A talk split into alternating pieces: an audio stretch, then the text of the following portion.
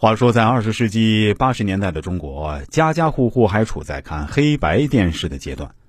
年龄稍微大一点的朋友可能会有这样的一段记忆：当时我们国家从日本引进了一部电视剧《排球女将》，一度引起轰动，成为一档中国家喻户晓的节目。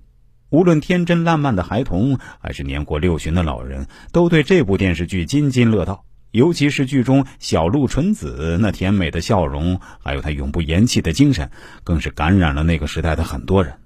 这些人中就包括马云。想起小鹿纯子甜美的笑容，想起她永不言弃的精神以及对梦想的执着，马云心中豁然开朗。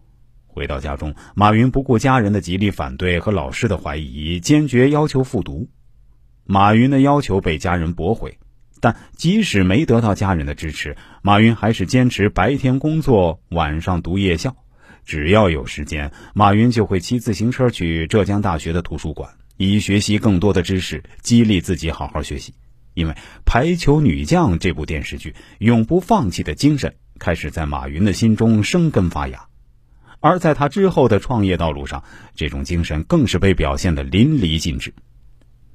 一九八四年。二十岁的马云鼓足了勇气和信心，第三次步入了高考考场。而在这之前，有一位姓于的数学老师告诉马云，如果马云的数学能及格，他的“于”字就倒着写。考完之后，马云起初对自己的数学成绩还有一点担心，但和其他同学对过答案后，他知道自己这次肯定能及格。果然，皇天不负有心人。这一次，他破天荒的考了八十九分。对在数学方面缺乏天赋的马云来说，这样的成绩是无数汗水和辛劳换来的。